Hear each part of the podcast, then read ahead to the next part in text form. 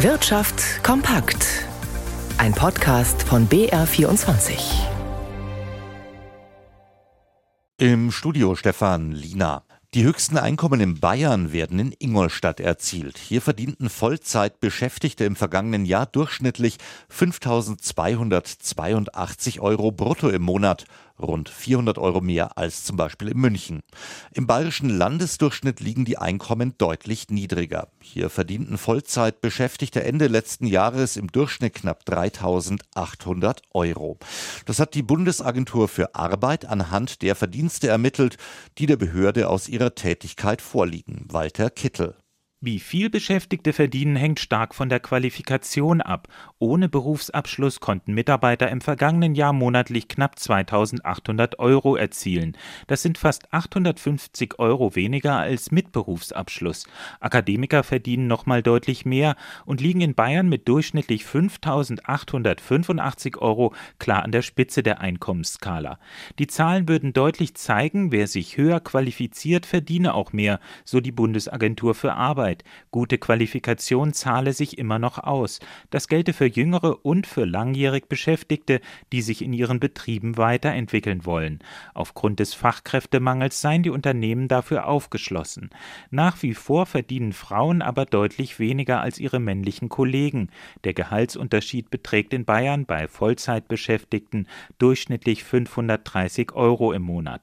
Traditionell Frauen übertragene Aufgaben wie Kinderbetreuung und Pflege von von Angehörigen würden zum Lohngefälle beitragen. Einkommensunterschiede innerhalb Bayerns würden dagegen oft ausgeglichen, weil dort, wo besser bezahlt wird, häufig auch die Lebenshaltungskosten höher seien. Die Chemieindustrie gehört zu den wichtigsten Branchen in Deutschland, auch in Bayern. Allerdings kämpfen die Firmen seit geraumer Zeit mit erheblichen Herausforderungen. Das zeigt sich auch beim Blick in den Halbjahresbericht, den der Branchenverband VCI heute veröffentlicht hat. Gregor Lischka hat sich die Zahlen angesehen. Es ist eine ernüchternde Halbjahresbilanz, die der Verband der chemischen Industrie heute zieht. Um rund 10 Prozent schrumpft der Branchenumsatz im Vergleich zum Vorjahreszeitraum. Lässt man das noch halbwegs stabile Pharmageschäft außen vor, dürfte die Chemieproduktion im Laufe des Jahres um rund 11 Prozent sinken. Das heißt, grundsätzlich gesagt, steht es um die Chemie und die Chemiebranche in Deutschland im Moment nicht sehr gut. So Wolfgang Große-Entrup, Hauptgeschäftsführer beim Verband der chemischen Industrie. Die schwache Nachfrage nach chemischen Produkten, der wachsende Fachkräftemangel und eine überbordende Bürokratie würden die Chemieindustrie belasten. Dazu kämen die im internationalen Vergleich hohen Energiepreise. Wir haben einen industriellen Kern in Deutschland, den droht im Moment zu zerbrechen. Der Verband der chemischen Industrie möchte die Politik wissen lassen, der Glaube an den Industriestandort Deutschland erschwindet. Die schwierige Lage der Branche spiegelt sich auch an den Finanzmärkten wider. Seit Beginn der Energiekrise im vergangenen Jahr sind die Aktienkurse großer deutscher Chemiekonzerne teilweise um bis zu 40 Prozent eingebrochen. An den deutschen Aktienmärkten zeigt der Trend heute nach unten. Der DAX und der MDAX geben beide im späten Handel rund ein halbes Prozent nach.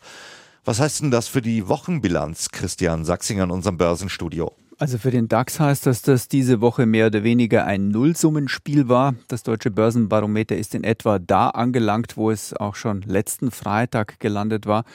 Beim MDAX bleibt noch ein Restgewinn übrig. Rund ein Prozent sind wir da über dem Endstand von vor einer Woche. Schauen wir uns noch ein paar Einzelwerte an. Schlusslicht im DAX heute ist SAP mit 4% Minus. Da sind die Anleger enttäuscht von der Quartalsbilanz, genauer gesagt vom Cloud-Geschäft. Das fiel nicht ganz so gut aus wie erwartet. Insgesamt können sich die Quartalszahlen nämlich schon sehen lassen. Und es gibt auch noch einen kräftigen Gewinner. Sartorius, der Laborausrüster, hatte heute ebenfalls Zwischenbilanz und die fiel nach allgemeiner Ansicht schlecht aus. Die Aktie gab dann erst auch nach. Jetzt im späten Handel macht sie allerdings plötzlich einen Sprung nach oben um sieben Prozent. Es gab trotz der schwachen Zahlen nämlich gute Analystennoten von der Bärenberg Bank. Die empfiehlt Sartorius weiter zum Kauf, wohl auch, weil das Unternehmen optimistisch ist, was den weiteren Verlauf der Geschäfte angeht. Noch ein kurzer Blick auf den Euro, der steht bei einem Dollar 11,15.